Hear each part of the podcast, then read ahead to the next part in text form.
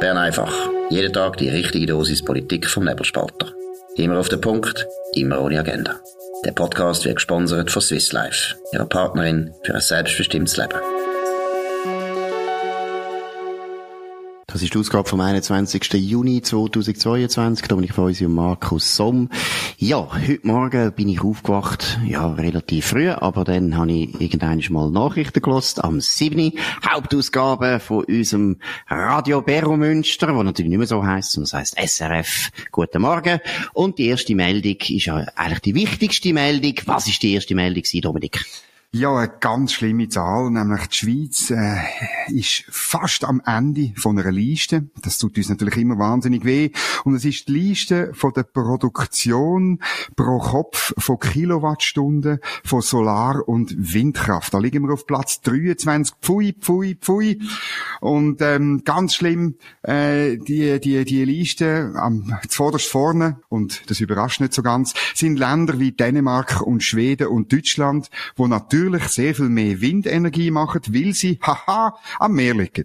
Genau. Und wir bedauern das, dass wir nicht am Meer liegen. Wir, haben, wir sind immer der Meinung gewesen, Genua gehört uns, aber wir können das nicht ändern. Nein. Was interessant ist, ist eben, das ist die erste Meldung im Radio. Man hat das Gefühl, das ist ganz wichtig. Kommt dann aber auch bei der TAM-Media-Redaktion überall. Es kommt auf der ganzen Linie und es ist der Absender der Energiestiftung. Das ist eine linke NGO, wo seit Jahren gegen die Atomkraft gekämpft hat, seit äh, 70er Jahren eigentlich. Die Ursula Koch ist mal eine Leiterin gewesen. Das ist eine ganz klar politisch positionierte Stiftung. Wie haben unsere Journalisten jetzt mit dieser Stiftung da äh, den Bericht gemacht? Ja, eben, sie haben letztlich das abgeschrieben, hundertprozentig unkritisch. Und dann, was der Höhepunkt ist, dann fragt man noch einen Professor von der ETH, nämlich den, den Tobias Schmidt, fragt man, ähm, was denn er von dieser Stiftung halte und er, äh, von, dieser, von dieser Stiftung und natürlich von dieser Rangliste und er sagt, ja, ist ganz schlimm, dass die Schweiz so weit hinten ist. Dann kommt aus, dass der Tobias Schmidt wie zufälligerweise im Beirat von dieser Energiestiftung sitzt ähm, und äh, natürlich darum die gleiche per Zufall die gleiche Meinung hat wie die Schweizerische Energiestiftung. Dann kommt hinzu, dass er äh, aus dem grossen Kanton kommt, also von Rhein, dort, wo man ja ganz weit vorne auf dieser Liste ist und wo man alles richtig macht bei dieser Energiewende. Und auch dort kein kritisches Nachfragen, sondern uiuiuiui, die Schweiz ist ganz, ganz weit hin. Und man muss ja sagen, oder, das ist ja nur so, weil man die beste und erprobteste erneuerbare Energie nicht einrechnet, nämlich die Wasserkraft. Vermutlich wäre die Schweiz ganz weit oben, äh, zusammen mit Schweden und Norwegen, wo das eben auch gecheckt haben, dass man mit Wasserkraft wunderbar kann Strom produzieren kann. Aber wenn man es redu reduziert auf Wind und Solar. Ja, Wind hat's halt in der Schweiz nicht viel und unsere Landschaft ist halt sensibel und auch bei Solar, es ist nicht so ganz einfach, aber uiuiui, wir sind ganz schlecht. Genau, das ist das Erste. Und vor allem, wenn wir jetzt einfach sagen, gut, wir vergleichen, und das wäre ja irgendwo vernünftig, wir würden vergleichen die verschiedenen Länder, wie viel von eurer Stromproduktion ist CO2-frei. da wären wir absolut die Nummer eins. Wir sind praktisch vollständig CO2-frei, außer der Strom, den wir importieren aus genau. Deutschland oder von sonst hin. Das ist ganz wichtig. Sogar die internationale Energieagentur hat uns das attestiert. Die Schweiz ist eines von den Ländern, wo am weitesten vorne ist, wenn es um CO2-freie Produktion geht.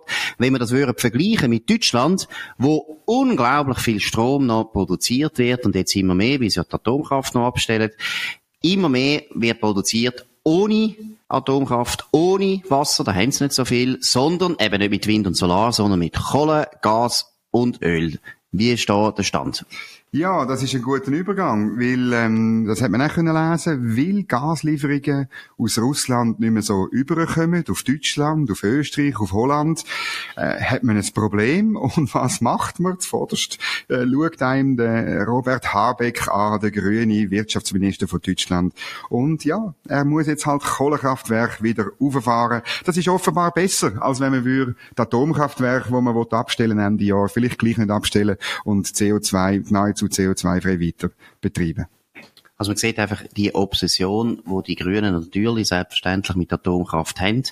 Sie sind eigentlich gegründet worden, im Prinzip im Widerstand gegen Atomkraft. Das ist auch ein sehr deutsches Phänomen. Nie ist der Widerstand grösser gegen Atomkraft. Und es hat natürlich mit dem Kalten Krieg zu tun, weil es der Linken Teilweise, das ist eine gute Frage, oder auch unter gütiger Mithilfe der Sowjetunion gelungen ist, Atomkraft und Atombomben zusammenzubringen. Und die Deutschen nach dem Zweiten Weltkrieg verständlicherweise haben natürlich das Gefühl gehabt, Krieg darf es nie mehr geben und haben immer das Gefühl gehabt, Atombomben und Atomkraftwerke, das ist ganz nah zusammen und Atomkraftwerke können wir nur bauen, damit wir noch eine Atombombe haben, was nicht stimmt. Aber es ist natürlich einfach eine gute, eine gute Symbolik gewesen, die ihnen geholfen hat. Aber es ist eigentlich schon unendlich pervers. Wenn man denkt, die Leute sind wirklich besorgt wegen Klimawandel, das darf man ja sein. Sie wollen unbedingt wegkommen von den fossilen Brennstoffen, aber Atomkraft ist so viel schlimmer letztlich als der Klimawandel. Das ist nämlich der Punkt. Sie würden lieber zwei, drei, vier, fünf Grad mehr Wärme haben. Das ist ja offensichtlich aus ihrer Sicht immer die Apokalypse. Das nehmen sie lieber in Kauf als Problem, dass es vielleicht einen Unfall gibt, wie Fukushima, wo kein einziger Mensch gestorben ist. Aber ah, das ist weniger, das ist viel, viel schlimmer als alles andere. Ja, und das führt natürlich eben zu, zu, wie soll ich sagen, zu einer Politik, ich sage immer, irgendwie Ideologie schlägt Hirn, oder, wenn man das so ein bisschen sieht. Also es ist am Schluss sachliche, eine sachliche Energiepolitik würde eigentlich bedeuten, dass man sagt, jawohl, wir haben verschiedene Energieträger, jawohl, es stimmt, der Bau von einem Atomkraftwerk äh, dauert sehr lang, das heißt kurzfristig bringt das nicht die Lösung, die wir brauchen, leider, leider, ähm, aber Natürlich, wenn man vor zehn Jahren angefangen hat, dann hat man vielleicht bald eins im richtigen Zeitpunkt. Aber item, es ist im Moment so, man braucht also eine Übergangstechnologie, das ist wahrscheinlich Gas, ist nicht schön, aber das haben uns die Energiestrategie gebracht. Und in Deutschland das Gleiche, oder? Äh, ich meine, man wird müssen anders Energie produzieren und man wird früher oder später auf den Entscheid mit der Atomkraft müssen zurückkommen. Und vielleicht einfach noch eines zum Betonen, warum das eben Wind und Solar ein Problem sind. Wind und Solar ist einfach eine sehr unregelmäßige Stromproduktion, einmal sehr viel, sogar zu viel, und dann wieder tagelang nichts, ja sogar wochenlang nichts. Zweitens hat man natürlich Licht nicht immer, man hat, ähm, man hat auch eine Nacht, gibt's nach wie vor. Nacht, auch das können wir vielleicht noch abschaffen, wenn es nach der Grünen geht, aber zurzeit ist das noch nicht in Sicht.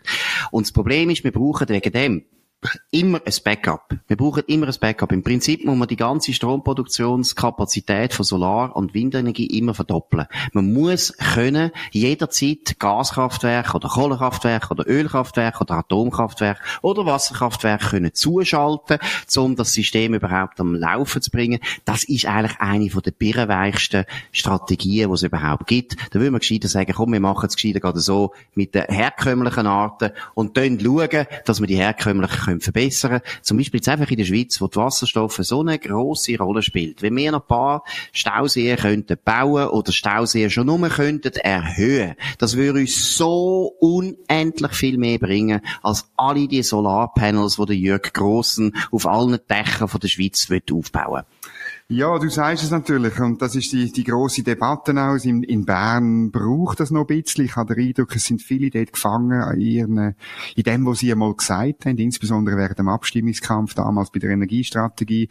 Und du weißt, wie Politiker sind, oder? Man, man, man hat das Gefühl, man kann nicht gescheiter werden, ohne das Gesicht zu verlieren. Und, ähm, da muss ich sagen, da werden wir vielleicht eben eine neue Politikergeneration brauchen, damit das, damit das, äh, anders möglich ist.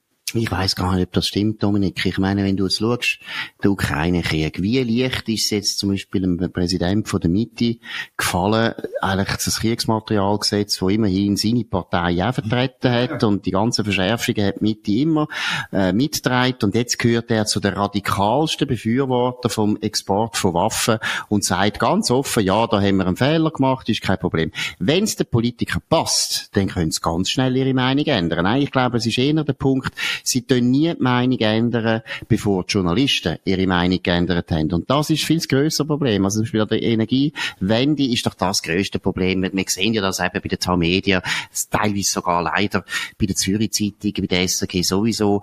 Man glaubt bei den Journalisten immer noch, an die Energiewende, die ist gut, Strom ist, ist gut aus Solar und Wind, das ist unsere Rettung, Atom ist ganz fest böse ich glaube einmal häufig, es ist eigentlich eher die Journalisten, die das Problem sind und dass vor allem Politiker die viel zu ernst nehmen und das Gefühl haben, ja, das ist dann ganz traurig, dann habe ich noch einen Shitstorm und ich werde kritisiert und so weiter. Ich meine, ein Gerhard Pfister ist das Leben lang einer der vehementesten Befürworter von der Atomkraft.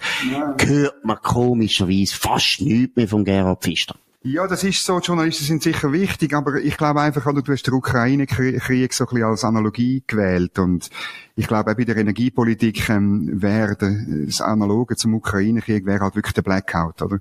Und ähm, obwohl der so verheerend ist, verheerender für die Schweiz als äh, der Ukraine-Krieg. Ähm, ähm, und darum, darum wette ich ihn eigentlich nicht. Man müsste eigentlich vor dem Blackout eben können seine Meinung ändern. Aber ich glaube, ähm, also es gibt so eine man hört das etwa die. Es muss halt einmal passieren, oder es muss halb passieren. Es ist ja schon, wir sind schon näher dran vorbeigeschrammt.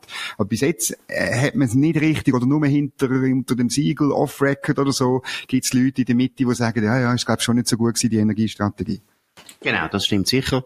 Und dann kommt natürlich das Problem, dass die heilige Doris Leuthard, wo als die beste äh, CVP-Bundesrätin seit, äh, was könnte man sagen, Sie, seit dem Bruder Klaus, seit dem Bruder Klaus ist das die beste katholische Politikerin gewesen, die es je gegeben hat, das will etwas heißen, wobei dann hat es die Reformation noch nicht einmal gegeben. Ja, der Bruder Klaus, der arm sich, hätte nicht einmal können reformiert werden, wenn er hätte wollen. Nein, aber Doris Leuthard, die heilige Doris, ich weiß nicht, ist eigentlich die Heiligsprechung vorgesehen? Wie weit sind wir da schon? Ich sage, jetzt müssen wir zuerst mal die Seligsprechung vornehmen. Genau. Der jetzige Papst, dem würde ich das noch zu zutrauen, dass er am wichtigsten Vertreter von der Energiewende in, in, in Europa, der Doris Leuthard sogar noch äh, Seligsprechung würde, würde versprechen. Nicht? Ist das unmöglich? Nein, es ist unmöglich, weil die Voraussetzung für die Seligsprechung ist, dass du tot bist. Ja. Es ist nicht gegeben ähm, und äh, über das müssen wir reden. Aber äh, über das können die Katholiken immer eine Ausnahme machen. Ich, ich bin überzeugt, es gibt auch Leute, die schon selig sind, obwohl sie noch leben. Auch das schaffen wir. Nein, gut. Jetzt noch zum nächste Thema, das ist wieder mal das Corona-Thema. Was ist da der neueste Stand? Wir haben ein interessantes Interview gemacht mit dem Konstantin Beck, einer der interessantesten, gescheitsten, ja, kann man schon sagen, Massnahmenkritiker von unserem Land. Dominik, was sind die wichtigsten Erkenntnisse? Ja, also er hat ähm, die Übersterblichkeit, die es gegeben hat, oder, im, im Jahr 2020 und 2021, in diesen zwei Jahren Pandemie, hat er ähm, super ausgerechnet und er hat sie vor allem das BAG berechnet immer die Übersterblichkeit von der über 64-Jährigen und die von der unter 64-Jährigen. Und er hat bei den unter 64-Jährigen noch weitere Altersgruppen gemacht. Also er hat zum Beispiel die 40 bis 64-Jährigen kumuliert, die 20 bis 39-Jährigen und die 0 bis 19-Jährigen. Und hat bei diesen drei Gruppen eine Übersterblichkeit herausgefunden, wo nicht, wo höher ist als Corona-Fälle, also wo nicht von Corona stammen. Das heißt, es sind Leute, zu viele Leute gestorben, aber nicht am Virus. Ja, also, an was sind denn die gestorben? Also eben, man kann das den Zahlen auch nicht sehen, oder? Weil man, man müsste dem auf, auf die Spur gehen. Man müsste also ähm, schauen in den Krankenakten, ähm, an was sind die gestorben. Ähm, das könnte sein, dass man bei diesen Personen gewisse Eingriffe nicht gemacht hat. Es könnte sein, dass sie psychische Probleme hatten und Suizid begangen sind. Es könnte häusliche Gewalt sein.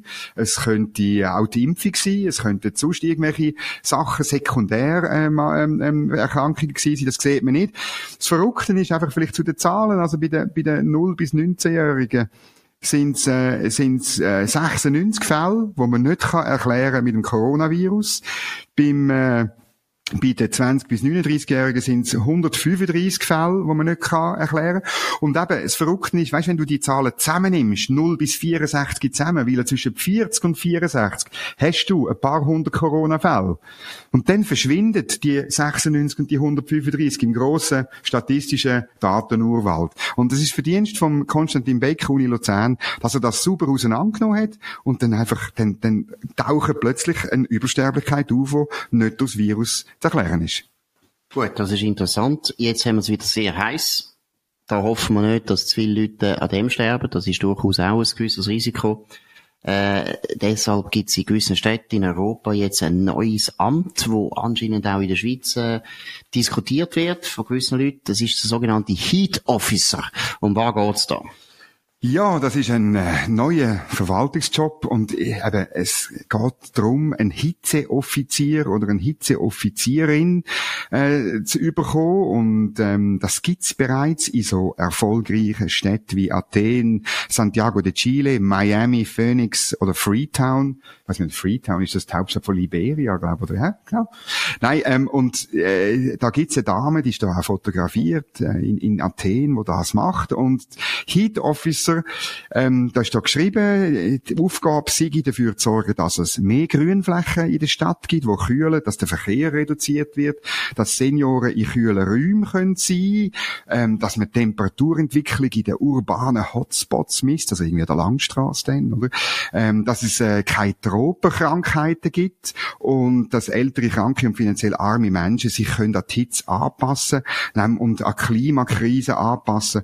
Und ähm, der Dominik Waser, ein äh, grüner ähm, äh, Stadtrat von Zürich, hat bereits angekündigt, dass er so einen Heat Officer für Zürich wird beantragen und wer das Mehrheitsverhältnis im Zürcher Stadtparlament kennt, der kann davon ausgehen, dass er selbstverständlich durchkommen wird und dann kommt auch Zürich ein Heat Officer rüber.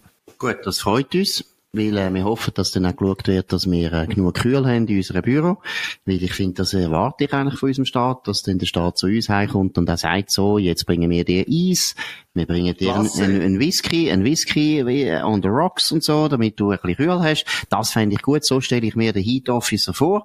Nein, es ist natürlich völlig klar, du hast ja gesagt, Klimakrise, die ist Diskussion, es geht überhaupt nicht darum, den Leuten zu helfen, die Hitze besser zu überstehen, sondern es geht darum, das Narrativ zu bestätigen, Hitze ist das grösste Problem, die Erwärmung ist das grösste Problem, Klimaerwärmung ist das Problem und da müssen wir jetzt etwas machen. Tatsache ist, dass heute immer noch Kälte viel größere Risiko ist für Menschen. Es sterben zum Beispiel in Großbritannien jedes Jahr, ich weiss es Zahlen nicht mehr genau, auf jeden Fall viel, viel mehr Leute an der Kälte als an der Hitze. Und das ist auch irgendwo logisch, weil, oder, Hitze ist etwas, wo man doch relativ viel selber dagegen machen kann. Also Leute, bevor der Heat Officer auftreten ist, haben ja die Leute gewusst, man kann in den Schatten gehen. Das ist eine gute Idee, in den Schatten gehen. Man kann auch in den Keller sitzen. Das ist auch eine gute Idee. Man kann etwas Kühles trinken. Man kann in den Wald spazieren.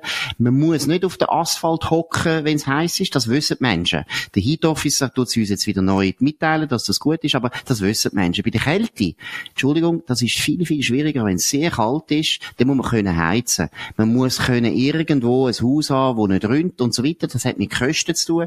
Deshalb ist Kälte für Menschen viel größere Problem und es sterben jedes Jahr unendlich viel mehr Leute an der Kälte als an der Hitze. Aber das passt natürlich nicht zum Narrativ. Das Narrativ ist ja, Klimaerwärmung ist das Problem und sicher nicht ein paar kalte Tage im Winter. Das ist nicht der Punkt. Der Heat Officer ist völlig überflüssig. Das ist eine reine Propaganda-Veranstaltung. Man tut mit Steuergeldern wieder über darstellen. Der Typ braucht natürlich dann nachher ein ganzes Amt. Der braucht noch ganz viele kleine Heat Officers, wo dann eben den Kindern noch zeigen, wie das geht mit der Hitze.